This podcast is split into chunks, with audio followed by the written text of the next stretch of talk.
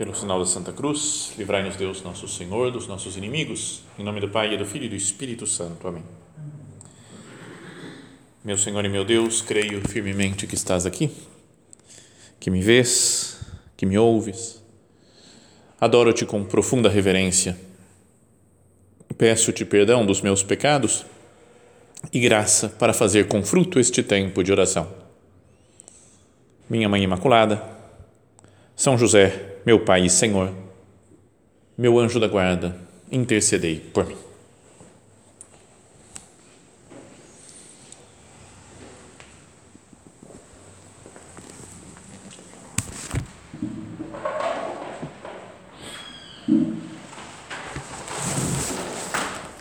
Acho que nós já falamos muito né, desses lugares da Terra Santa então vamos terminando já, né? Hoje vamos falar do, dos últimos momentos da vida de Cristo, né? Dos momentos finais, dos lugares finais que ele passou a sua vida antes da sua morte, né? no, no momento da sua morte e ressurreição.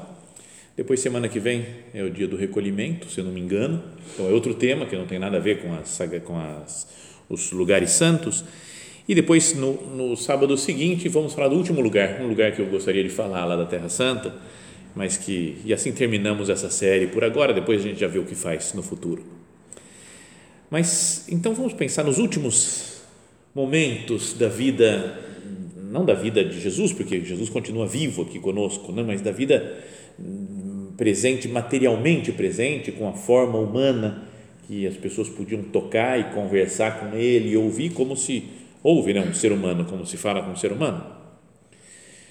Então, é, já falamos uma outra vez aqui do cenáculo de Jerusalém, que foi o lugar onde Jesus viveu a última ceia com os apóstolos, entregou o seu corpo e o seu sangue como alimento e bebida para nós.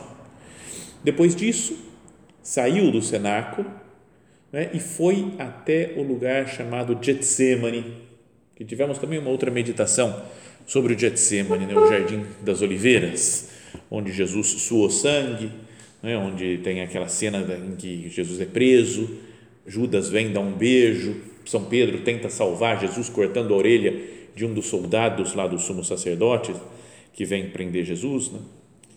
E depois disso, então já falamos disso daqui do, do, do cenáculo, já falamos do Getsemane, e depois Jesus é levado para a casa de Caifás. Né, São João fala que primeiro foi julgado por Anás, que era o sogro do Caifás, mas que depois foi para a casa de Caifás, onde ele é julgado, condenado pelo povo judeu, na quinta-feira à noite, para ser levado de manhã, né, na sexta-feira de manhã, para Pôncio Pilatos. Então, um dos lugares que se conserva, né, com boa, parece que bom grau de certeza de onde era, era a casa desse que era o sumo sacerdote da época, o pontífice lá, o Caifás. E fica agora numa igreja que é a igreja São Pedro em Galicanto, né? e é o lugar que onde Jesus foi preso. E tem uma coisa interessante que eu não, não sabia disso, não imaginava. Talvez quando a gente leia os relatos né, do Evangelho, a gente vê que Jesus foi levado para uma sala, tinha reuniu-se lá o sinédrio, começaram a julgar Jesus, chamaram testemunhas falsas, falaram que ele dizia que ele, ele ia destruir o templo e reconstruir em três dias é? Então começaram a condenar e falou assim: fala claramente, você é o filho de Deus? Ele falou: Eu sou o filho de Deus e vereis o filho de Deus vindo sobre as nuvens, o céu aberto, ele sentado à direita do Pai. Então fala que o Caifás rasgou as vestes, né? falou: Que necessidade mais a gente tem de, de, de, de, de acusação? Ele mesmo confessou que ele se faz como Deus e começaram a bater nele, né? dar bofetadas. Mas o que eu não sabia é que parece que as pessoas ficavam presas uma espécie de fosso, assim, né? tinha um buraco no chão, colocava a pessoa lá embaixo e aí lá tinha uma sala, um negócio que a pessoa ficava presa, não tinha como sair, porque não, parede, não tinha como escalar a parede para subir até no fosso lá no alto. E nessa igreja que nós fomos tem lá um lugar com coisas escritas de muito antigas, com cruzes né, desenhadas, já como se o povo da antiguidade, de séculos e séculos atrás, já tinham como certo que foi lá que Jesus foi, foi condenado e foi preso, passou aquela noite preso, porque iam só no dia seguinte apresentar Jesus para Pilatos. E agora, né, se pode, fizeram escavações lá e se pode descer, né, por uma escada, você desce lá naquele fosso. Não tem que descer pelo, pelo buraco onde desceram Jesus, talvez amarrado, né, preso pelos braços. E lá embaixo dá uma sensação de falar assim, Jesus está jogado aqui, né, esquecido, preso. E lá tem um livro aberto já num salmo, que é o Salmo 88. Então todo o pessoal que estava na peregrinação se reuniu nessa salinha é muito antiga, né? você vê que é uma coisa super antiga, de séculos mesmo atrás, e lemos essa passagem, esse Salmo 88, que diz assim: Senhor Deus, meu Salvador, diante de ti clamei dia e noite, chegue à tua presença a minha oração. Presta atenção ao meu lamento, pois estou saturado de desgraças, minha vida está perto do túmulo. Então imagina isso daqui, como que Jesus dizendo essa oração. Está cheio de desgraças, já começou a apanhar, a bater minha vida, está perto do túmulo, sabia que tinha chegado o seu momento. Sou contado entre os que descem ao fosso, como um homem já sem força. É entre os mortos a minha morada. Sou como os que dormem nos sepulcros, dos quais não guardas lembrança, porque foram removidos para longe de tua mão lançaste-me no fosso profundo, nas trevas, no abismo. Então, lê essa passagem da Sagrada Escritura, que é, como todos os salmos, né, podem ser atribuídos a Cristo, como uma oração que Jesus Cristo faz. Né? Ele é o sujeito dos salmos, dizem os estudiosos. Mas sentir lá naquele lugar que Jesus estava jogado naquele fosso, desprezado pelas autoridades judaicas e desprezado pelos pecados da humanidade inteira, tem uma força né, muito grande. Rodeiam-me como água o dia todo, todos juntos me envolvem, afastaste de mim meus amigos e colegas, só as trevas me fazem companhia. Então é muito emocionante estar lá no fundo desse fosso né, onde provavelmente, né, possivelmente, foi o lugar exato onde, onde Jesus ficou preso, e lá rezar esse salmo. Nos sentimos mais unidos a Cristo. Né? Falou, Senhor, o seu sofrimento, eu tenho que, que aguentar o seu sofrimento. Eu quero carregar minha cruz também, mesmo que me condenem injustamente por alguma coisa. Eu estou jogado também no fundo desse, desse fosso, desprezado pelos outros. Jesus é o sujeito dos salmos, e depois podíamos pensar que ver esse salmo, essa cena, aplicados à igreja também, porque a igreja é o corpo místico de Cristo. Então, esse como, como se a igreja continuasse ao longo de, dos seus dois mil anos de história também, de certa forma, nesse momento da vida de Cristo. Pensa, por exemplo, nos primeiros cristãos que foram perseguidos, que foram jogados nas feras, que morreram mártires. Em todos os cristãos que sofrem, de todos os tempos, como, não poderiam eles também dizer isso daqui? Né? Eu fui, estou jogado também no, no fundo desse fosso, desprezado por todos, sofrendo com dores. E mesmo as perseguições que ocorrem no nosso tempo, as igrejas, os sofrimentos que a igreja sofre, em alguns países do Oriente, né, por causa do Estado Islâmico que persegue os cristãos. Esses dias, notícias da Nicarágua, de gente que está sendo perseguida lá, de bispos que ficaram ontem, foi preso um bispo, né? ninguém sabe onde ele está, com mais cinco padres, mais dois seminaristas. As irmãs da caridade lá da, da Madre Teresa de Calcutá foram expulsas do país. Instituições de caridade também expulsas, mais de 100 instituições de caridade desfeitas né, pelo governo comunista. Então, isso tudo que a gente pode às vezes ficar revoltado né, com os sofrimentos, né, com a dureza, a dificuldade, nas perseguições, Olha para Jesus, né? Jesus falando isso. Senhor meu Deus, diante de ti clamei dia e noite, chegue a tua presença a minha oração, presta atenção ao meu lamento. Então, Jesus continua rezando né? essa mesma oração, podíamos pensar, né? pela voz da sua igreja.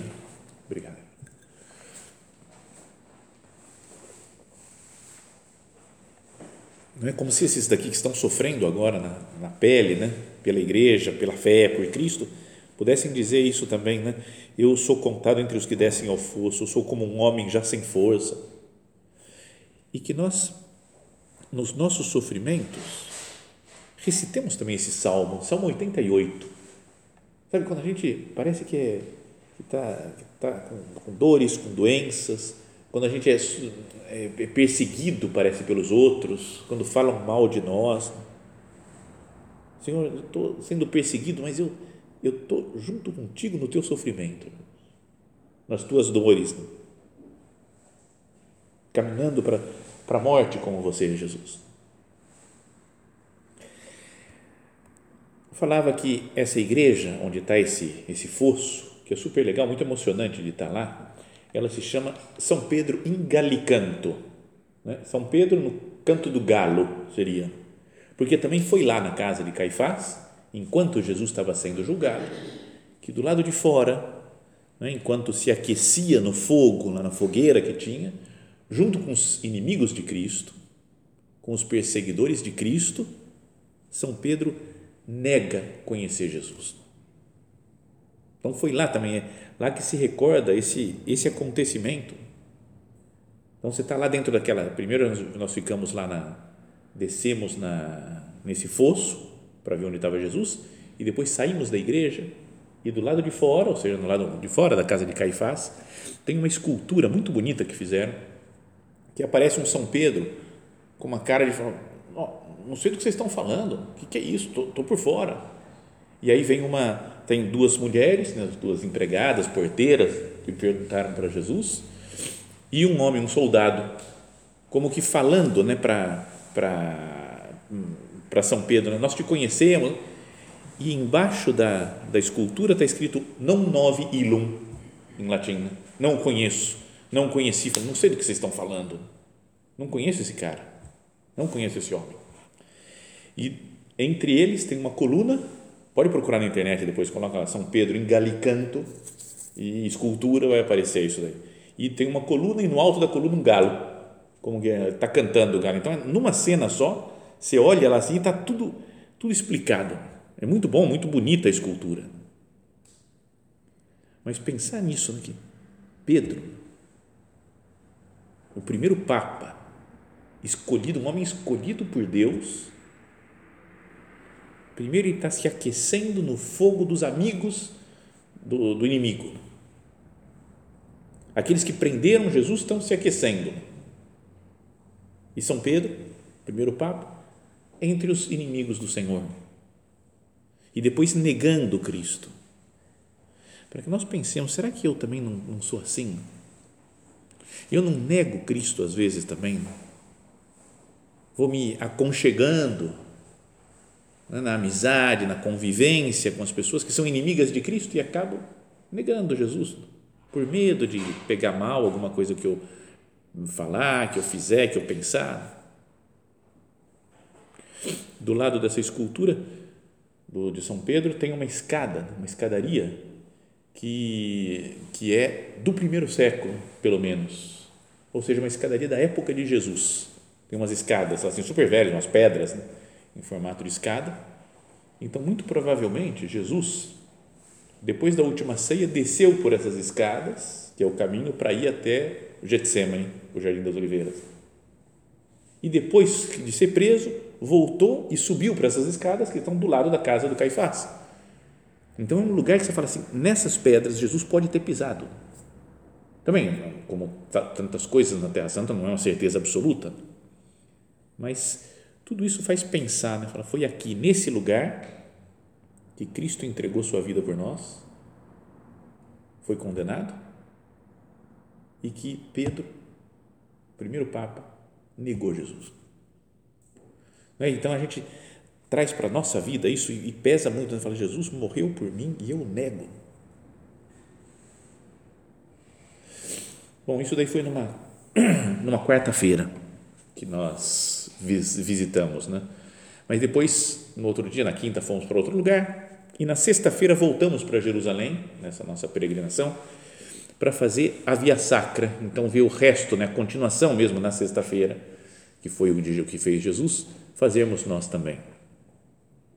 Então, Jesus foi levado para o lugar onde estava Pilatos, que agora já não existe mais, né? foi destruído, já não né? fazia parte lá do complexo do templo, né? onde era a Torre Antônia, que se chama, onde estava Pilatos e onde Jesus foi julgado e condenado à morte, solto Barrabás. Mas logo depois, ali ao lado, começa a via sacra. Jesus é condenado, é colocado, colocam as, a cruz às costas e foi caminhando pelas ruas de Jerusalém. Depois chega um momento que ele sai, né, atravessa a porta que dá para fora de Jerusalém e, é crucificado e morto fora das, da, das ruas da cidade já. Apesar que agora, bom, depois de dois mil anos desenvolvendo a cidade, crescendo, já está tudo dentro da própria cidade, dentro dos muros atuais da cidade.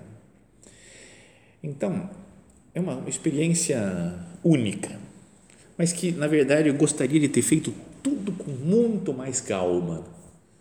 E talvez fazer sozinho, porque aí você vai na sua velocidade. Né? Porque fazer com um monte de gente, você vai indo. Ô, oh, peraí, não sei, cadê o fulano? Tá perdeu, não sei que, não, peraí, vai mais rápido, não, vai mais devagar, peraí, então. E, e não sabe exatamente onde você está, não consegue meditar com tanta calma, pode se perder um pouco. E o nosso esquema foi, na manhã de sexta-feira, fazer toda a via sacra, as 14 estações, como essas daqui, andando pelos lugares. Depois chegamos na Basílica do Santo Sepulcro, que eu queria, queria falar um pouco mais depois dela aqui conhecemos tudo lá de onde Jesus morreu, onde foi ressuscitar, onde ressuscitou, celebramos a missa lá dentro da basílica, depois saímos da basílica e fomos até o templo outra vez no muro ocidental, chamado Muro das Lamentações, que é o, talvez o cartão postal de Jerusalém, os lugares mais conhecidos, né? uma imagem da cidade de Jerusalém. Então, tudo isso numa manhã só, você fica meio, meio corrido, né? e vou para lá, vou para cá.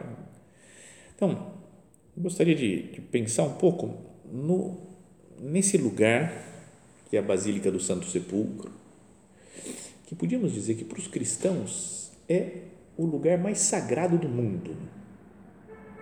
Tudo bem, tem os sacrários de cada igreja, é mais sagrado porque aqui está o Cristo vivo, né? eu creio firmemente, Jesus, que estás aqui. Então, isso é mais santo do que qualquer outro lugar do mundo, todas as igrejas onde está presente Jesus eucarístico.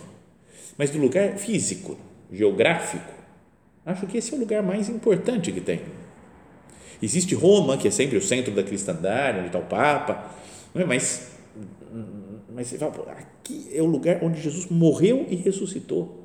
É nesse lugar que se realizou a nossa salvação. Ocorreram fatos importantíssimos né? em Nazaré, por exemplo, onde Jesus se encarnou no seio virginal de Nossa Senhora, né? então, onde o Verbo se fez carne foi em Nazaré depois, onde ele nasceu, apareceu pela primeira vez materialmente, fisicamente, que se podia tocar nele, em Belém, na noite de Natal. Mas, como um acontecimento especialíssimo da sua vida, que nos trouxe a salvação, a morte e a ressurreição estão agora dentro do que é a grande basílica do Santo Sepulcro. Então, vamos tentar explicar um pouquinho rapidamente uma coisa histórica assim só da dessa basílica.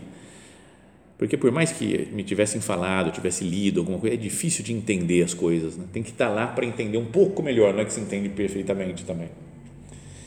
Mas estava fora da cidade, onde Jesus, no alto de uma colina, numa montanha, não muito alta, né? o Calvário, tinha formato de uma cabeça, por isso o nome, ele foi crucificado. E como estava, depois tinha que retirar o corpo, porque ia começar o sábado, ia chegar seis horas da tarde, mais ou menos da sexta-feira, tiveram que retirar o corpo de Jesus da cruz e colocaram num sepulcro que estava ali perto, o sepulcro de José de Arimateia, onde ele ficou na sexta noite, no sábado, até o domingo de manhã, quando ressuscitou.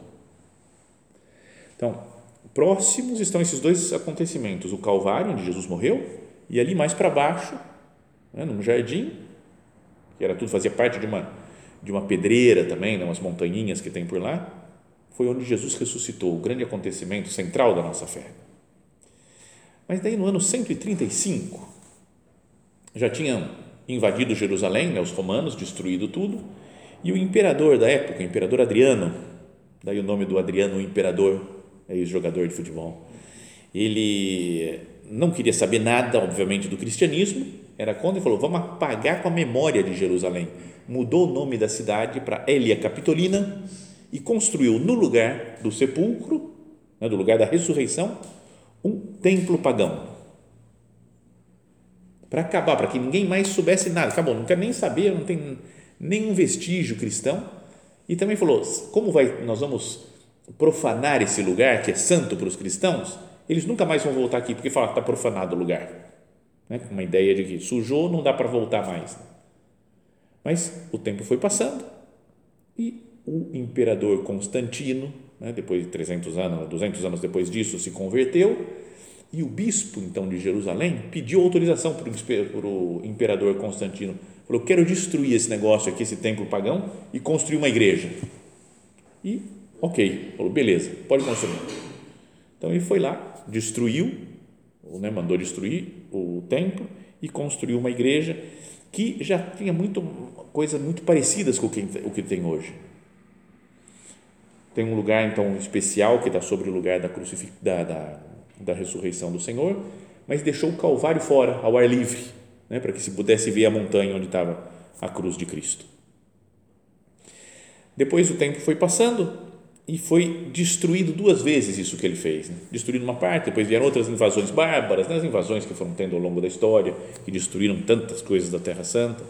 E depois os cruzados construíram, fizeram uma nova igreja e depois foi, foi modificando assim, ao longo da história, não vamos explicar tudo, mas existe agora o templo atual, que é uma igreja enorme, que cobre tudo isso daí, o Monte Calvário, né, onde foi Jesus crucificado, o lugar do encontro das cruzes por Santa Helena, mãe do Constantino, que está mais longe ainda um pouco para o outro lado, e do outro lado, o túmulo de Jesus, o lugar da ressurreição. Tudo isso dentro da mesma igreja. Talvez não dê para, sem ir lá, não dá para entender muito bem isso. Como assim? Dentro de uma igreja, estão lugares totalmente diferentes. Mas é que é, a igreja é grande e os lugares são perto, são próximos. Então você vai andando de um lado para o outro, cheguei nesse lugar, agora cheguei no outro. E super dividido lá dentro da igreja. Tem uma parte católica, que os franciscanos cuidam, outra parte ortodoxa grega, ortodoxa síria, armena, armênia, copta e etíope seis coisas diferentes que tem lá que cuidam de um pedacinho da igreja, da basílica, né, do Santo Sepulcro. Então vamos imaginar, né, pegar, usar a imaginação. Isso que eu queria que a gente fizesse com audiovisual o negócio, né, aqui para ir explicando, mostrando as coisas. Mas a gente entra na igreja e se sobe à direita, tem uma, uma subida bem íngreme, assim, como, sabe quando tem umas, quase uma escadinha em caracol, assim, numa entrada da igreja, como se fosse para subir para a torre da igreja, mas aí você sobe e lá em cima está o Calvário. Então tem duas capelinhas. Uma que é o lugar da crucifixão, onde Jesus foi crucificado, que é um altar católico, que você pode celebrar a missa lá. E do lado, que é ortodoxo grego, que é o lugar da crucifixão de Jesus. Então tem até a pedra, assim, tá tudo com altares, cruzes e tudo, mas tem uma parte de vidro que você consegue ver a pedra e um lugar para colocar a mão lá dentro para tocar ainda na pedra e falar assim, aqui nessa pedra que Jesus foi crucificado. Obviamente não, não tem certeza se é exatamente ali naquele ponto né, que Jesus foi crucificado, mas a tradição sempre assumiu isso. Depois, então a gente desce outra vez, desce do Calvário e chega num lugar onde tem a pedra da unção, que é um lugar muito bonito, é uma pedra onde falam que Jesus foi colocado em cima para ser ungido, preparado né, onde estava lá talvez Nossa Senhora vendo, o, José de Arimateia, o Nicodemos que levou as, né, os ungüentos para ungir o corpo de Cristo. E é muito bonito porque tem um mosaico maravilhoso atrás disso. Então é uma cena muito muito impactante assim. Logo depois desse lugar aí onde está a pedra da unção, né, você vai para a esquerda Primeiro a gente tinha ido para a direita, foi ver o Calvário, desceu, passou no centro da igreja, viu a pedra da unção e vai indo lá para o lado esquerdo e tem um lugarzinho que tem um fogo lá, umas, como os vela, né? vela com fogo, mas está ligado também isso daí com uma história que eu não conhecia, que fiquei sabendo bem depois, do fogo sagrado do Santo Sepulcro. Não sei se vocês já ouviram falar disso daqui. Procura na internet, tem umas histórias muito esquisitas. É uma tradição dos ortodoxos. Poucos cristãos sabem, né? poucos católicos, poucos protestantes sabem, mas é uma coisa que acontece no sábado de aleluia deles, né? o sábado antes da Páscoa ortodoxa, que em geral é uma semana depois da Páscoa católica, e que eles se reúnem todos na Basílica do Santo Sepulcro e fala que do lugar onde Jesus estava sepultado, onde ele ressuscitou, sai uma espécie de luz azul, assim como se fosse um fogo fato que sai dos cemitérios às vezes, né? como se saísse um fogo de lá e acendem as velas, assim. Então acende uma vela, pegou fogo e vai espalhando aquele fogo. Falam que é um milagre que acontece desde o ano 400, mas não tem que acreditar, não é, não é de fé isso daí. Tem uns que falam, não, não é bem assim, nunca ninguém viu, o cara vai lá escondido, acende o fogo e fala que é o fogo de Jesus. Mas tudo bem, como tem a cerimônia do fogo santo né, na, na Igreja Católica, no sábado, vai passando aquele fogo do Sírio Pascal para todo mundo, fazem isso, mas dizem que o fogo brota assim, né, da, da ressurreição do Senhor. Mas o fato é que tem lá esse fogo e é tradição que todo mundo vá lá, compre um monte de velas e, e, e acenda a vela naquilo lá para falar, é o fogo do Santo Sepulcro. Eu tenho, eu tenho umas 15 velas ainda, quem quiser ainda pode pedir aí, depois se quiser ter de lembrança, tem umas aí. E depois se chega no lugar mais, é, o mais importante, né, depois desse fogo, que é a chamada Anástasis, que é o lugar da ressurreição. Tem o túmulo de Jesus no centro da Anástasis, que fica numa edícula, é? que é a pedra onde esteve Jesus. Na verdade, Jesus esteve mais embaixo e coloca uma pedra em cima né, do, de onde ele ficou enterrado e de onde ele ressuscitou. É um lugar super sagrado. Você vai entrando, ficam uns monges lá, assim, os ortodoxos, fala, pode entrar, quatro pessoas. Você entra, fica 30 segundos lá dentro, sai. Ele bate na porta, tum, tum, tum, bate assim, tem que sair. Então não pode, ninguém pode registrar o lugar, não pode fotografar, super, super protegido mas eu tive sorte de estar com um grupo de gente. Quando eu entrei lá, tinha uma das mulheres do grupo, pegou o celular escondido e tirou uma foto. Eu lá rezando na, na frente do túmulo onde Jesus ressuscitou, e aí escutei o, o monge lá falando assim: No photos, madam, no photos, no photos, gritando já assim. Então foi meio agitado. Saiu, mas tudo bem. Falou: Consegui tirar uma, tô, pode ficar. Então, beleza, tem um registro rezando lá no, no lugar da ressurreição de Cristo. Bom, mas tudo isso daqui nessa história toda, queria que a gente pensasse que nós lá tocamos a realidade da ressurreição do Senhor. Que a ressurreição é um fato real, histórico, concreto. E o mais impressionante é que esse lugar é um sepulcro vazio, se chama Igreja do Santo Sepulcro, né? Basílica do Santo Sepulcro. Vamos ver o sepulcro, que sepulcro é esse? Quem não conhece, só chega lá, é esse sepulcro, está vazio, não tem nada aqui. E isso é o que é o maravilhoso. É o lugar mais central, mais, mais importante, talvez, do cristianismo, é um sepulcro vazio. Porque Cristo vive. Né? São José Maria falava, esse é o grande segredo, o grande milagre né? que enche de conteúdo a nossa fé. É o que dá sentido à nossa vida. Tudo que nós fazemos, o estar aqui hoje, pregar a fé, né, viver a fé, é porque Jesus ressuscitou. Senão, vã é a nossa pregação, vã é a vossa fé, como São Paulo falava. Cristo vive. Então, acho que isso daqui que eu queria que ficasse como ideia né, central, além de outras coisas que meditamos antes, do São Pedro em Galicanto, Jesus no fosso, lá, mas o, o importante é isso que o grande lugar, a Basílica do Santo Sepulcro, é a Basílica de um Santo Sepulcro vazio que não tem ninguém lá, porque Cristo vive. Uma coisa interessante que a, a guia nossa, que é judia, não tem a fé católica, falou para fazer, porque deve fazer isso com milhares e milhares de cristãos. Ela falou: vamos fazer a via sacra, cada um antes compre uma cruz. Vai ser a sua cruz da via sacra para você guardar para sempre. Então comprei uma cruzinha que dava para guardar na mão assim. E fui fazendo a via sacra o tempo inteiro, né? até chegar no Santo Sepulcro com ela na mão. E depois que chegou lá, Foi, agora vou passar aqui na pedra da crucifixão. Toquei lá, porque aí pega as energias, né? Parece da, da pedra onde Jesus foi morto. Depois, agora lá dentro do Santo Sepulcro, pá, toquei lá também de novo, né? No, onde Jesus ressuscitou. Então, falei, cara, é, é a cruz sagrada essa daqui. Essa tocou em todos os lugares de santidade lá de, da Terra Santa. Mas, além disso daqui, tem uma outra coisa, e assim terminamos a nossa meditação. Tem a parte católica, né? porque isso daí está na mão dos, dessa parte que é o central, né? os que coordenam lá, ainda que padres católicos todos os dias celebrem a missa, nesse altar aí do, da, da ressurreição do Senhor, mas ele é cuidado, né? governado lá pelos ortodoxos gregos. Mas ali do lado tem a parte católica, que é uma capela franciscana dedicada a Santa Maria Madalena, que recorda o lugar da aparição de Jesus a Maria Madalena, que conta no Evangelho, que é ali do lado do sepulcro. Então, um altarzinho para ela.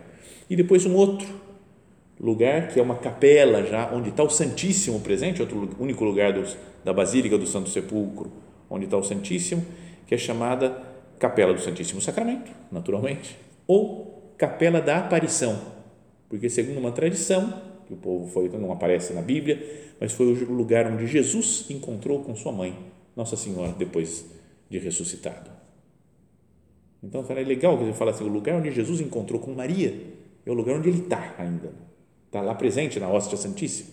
Do lado lá está o, o sepulcro vazio, mas no lugar da, da capela da aparição, onde ele encontrou com Maria Santíssima, ele continua vivo, porque está na Eucaristia. E foi por uma série de coincidências e coisas, não ia ser lá, foi o lugar onde nós celebramos a missa, no lugar onde estava Jesus vivo. O Jesus que saiu lá do sepulcro, que já não está mais lá no sepulcro, está aqui, no sacrário vivo, junto com Maria Santíssima.